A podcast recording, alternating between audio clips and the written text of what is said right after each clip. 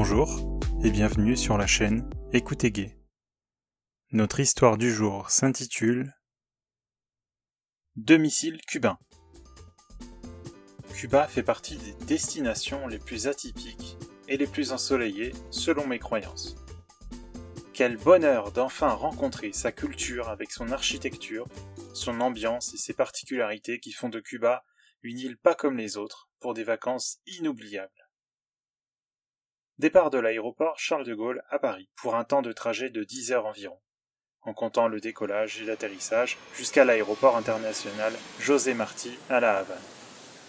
Le vol s'est bien déroulé, une partie les yeux fermés, histoire d'arriver en forme, et quelques visionnages de films pour passer le temps, relativement long pour un voyage. Une fois les pieds sur terre, le changement de température est marquant. Pour un mois de février en France, où souvent l'on se gèle, Ici à La Havane, on pourrait le prendre pour un mois de juin métropolitain, sans canicule, avec une température moyenne de 25 degrés. Mais le taux d'humidité ambiant produit un certain inconfort malgré tout. Devant l'entrée de l'aéroport, il y a un alignement de taxis cubains. Certains sont des anciennes voitures américaines des années 50, customisées, avec le jaune reconnaissable d'inspiration new-yorkaise. Malgré la fermeture des frontières et des échanges entre ces deux nations, il semble que la résistance communiste cède et laisse place à un peu d'américanisation comme dans tant d'autres régions du monde. Je perçois un homme qui fume, en attendant un potentiel client, assis contre une de ses portières de sa voiture. Il est habillé d'une chemise blanche légère, d'un pantalon beige et des mocassins en cuir marron, sans chaussettes. Il porte une belle moustache, a de beaux cheveux frisés châtains, et a une paire de lunettes accrochées en haut de sa chemise. Mon attention restant sur lui, c'est naturellement que je m'avance vers lui pour lui demander s'il peut m'amener en ville à mon hôtel, en baragouinant quelques mots dans un espagnol douteux. Il me répond Si, señor avec un beau sourire, faisant ressortir des dents parfaitement blanches. Il se retourne et m'ouvre la porte pour que je puisse m'installer, la referme et s'occupe de ranger mon bagage dans le coffre. Lorsqu'il démarre, la radio s'allume et j'entends les mélodies typiques de quoi mettre dans l'ambiance de vacances ensoleillées. Puis de ce que je comprends, il me demande le lieu exact au mot déposé. Je lui tends alors le papier avec l'adresse de l'hôtel que j'ai imprimé au préalable. Après avoir entamé la route, il me demande d'où je viens. Et je réponds Francia. Il me renvoie directement à Ah, Francia, es hermosa, bienvenidos. Puis je termine par le remercier également tout sourire. Ce mec me fait vraiment de l'effet. J'ai un faible pour les latinos, et son accent et sa voix m'évoquent un personnage de série gay que j'ai regardé il y a de ça quelques années sur lequel je fantasmais. Le long de la course, je profite du paysage, de l'architecture, d'observer les habitants, histoire d'en prendre plein les yeux. Je suis impressionné et exalté en même temps de découvrir enfin ce pays que j'ai découvert dans les livres d'histoire et qui depuis tout ce temps n'était qu'un rêve lointain.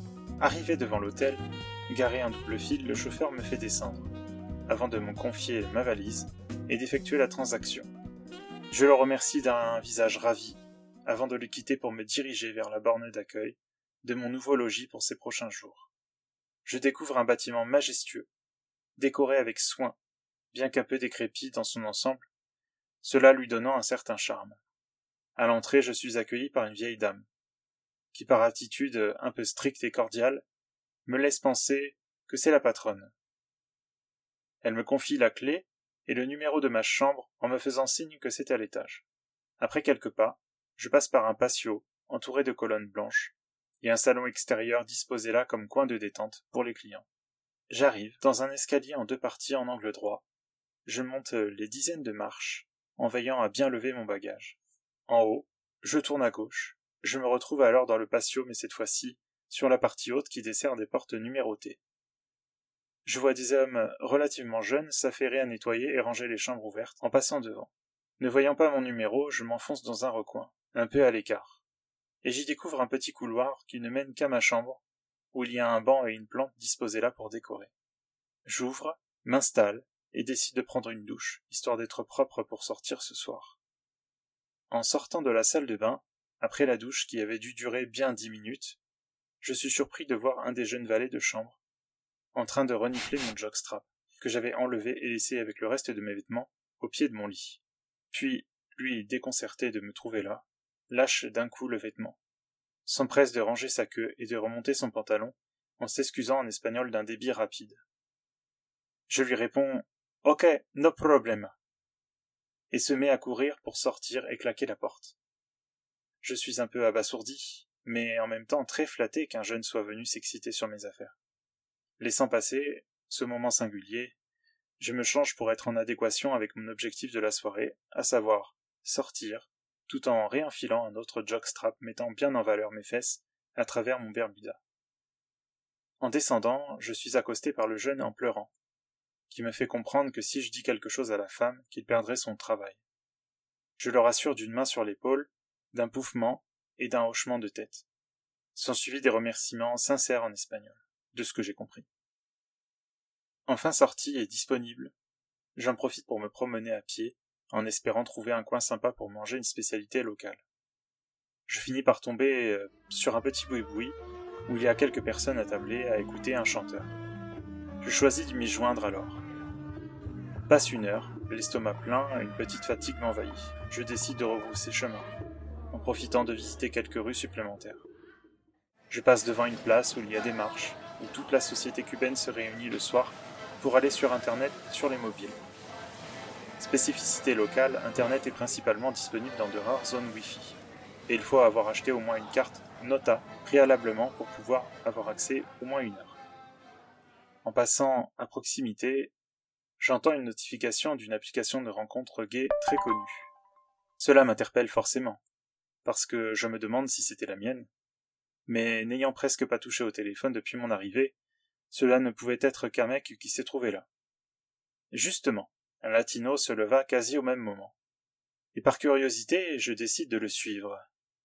Curieusement, je me rends compte qu'après quelques minutes, je me retrouve à l'hôtel et que ce cubain s'y dirige aussi.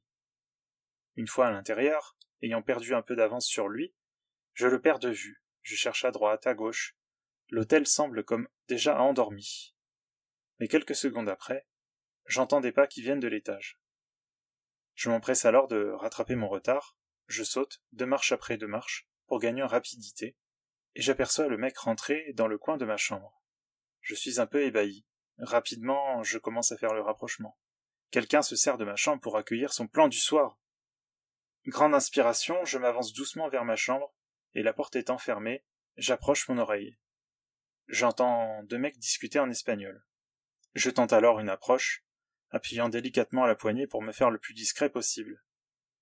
Là, sur le moment, je ne découvre plus personne, mais en m'enfonçant dans la chambre, j'entends l'eau de la douche couler. Ces vauriens se lavent dans ma douche. Comment ont-ils eu une clé pour rentrer? J'avais bien fermé la porte à clé pourtant. Par terre, je reconnais les vêtements du chenapan qui s'était déjà cru chez lui en sniffant mon jock tout à l'heure. Je décide alors de jouer à mon tour. Je prends alors le boxer et le slip de mes deux invités surprises, m'installe à poil sur mon lit et fais mine de sentir leurs affaires en attendant qu'ils reviennent tout propres. Le premier revenu est l'employé qui commence à m'asséner de mots dont je ne comprenais pas la majorité. Cela fit sortir l'autre de la salle de bain, tout étrempé, qui engueule à son tour le premier. Je peux deviner néanmoins que l'engueulade tourne autour du fait que la chambre n'était pas vraiment libre, et que la prise de risque est énorme. La police cubaine ne rigolant pas devant de tels faits, à n'en point douter. Et puis, la surprise et la colère passées, me voyant la tête toujours dans leurs vêtements, l'un fit une tape à l'autre pour montrer que je n'étais peut-être pas le dernier à vouloir du sexe. Ils lâchent alors leurs serviettes du tour de taille et me rejoignent près du lit, les deux alignés me regardant les yeux baissés. Je me rapproche et pèse gentiment les paquets qu'ils m'offrent, en tâtant de mes mains les douces bourses.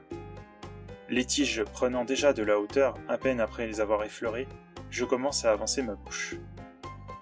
Moins farouche que tout à l'heure, ils se laissent sucer tour à tour pendant qu'ils en profitent pour s'embrasser mutuellement.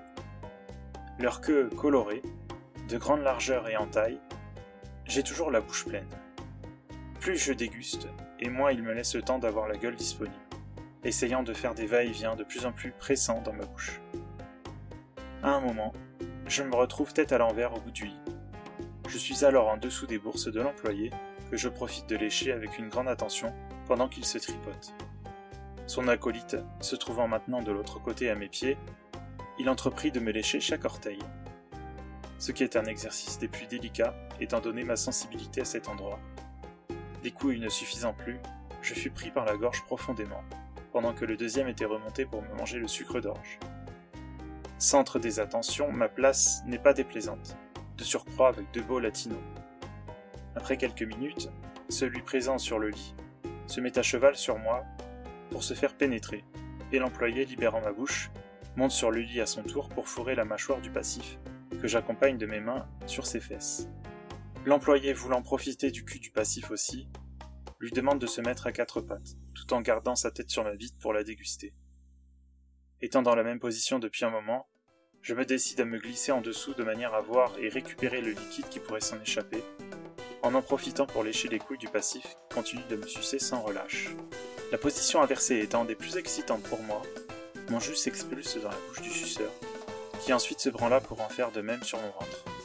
L'actif gémissant de plus en plus, pour dire que sa fin approche aussi, retire sa tige du cul pour se vider dans ma bouche juste après.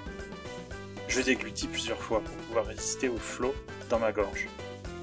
Le passif ne tarde pas à partir pour nous laisser, l'employé et moi, qui en profitons pour prendre une douche sensuelle ensemble pour se laver de nos péchés. Après la douche, je raccompagne à la porte le mec revêtu et lui fais comprendre de me donner le double des clés avant de refermer à double tour ma chambre et de m'endormir dans mon lit avec cette pensée Quelle folie ce soir Fin de l'histoire. N'oubliez pas de liker et de vous abonner si ce n'est déjà fait pour pouvoir suivre et soutenir ma chaîne si vous aimez son contenu. Merci, à bientôt. Retrouvez-moi sur les différents réseaux sociaux avec le hashtag ou le arrobase ou bien sur mon site internet www.écoutegay.com. Mettez-moi en favori pour me retrouver facilement sur votre plateforme de streaming préférée. Merci de votre écoute et à bientôt.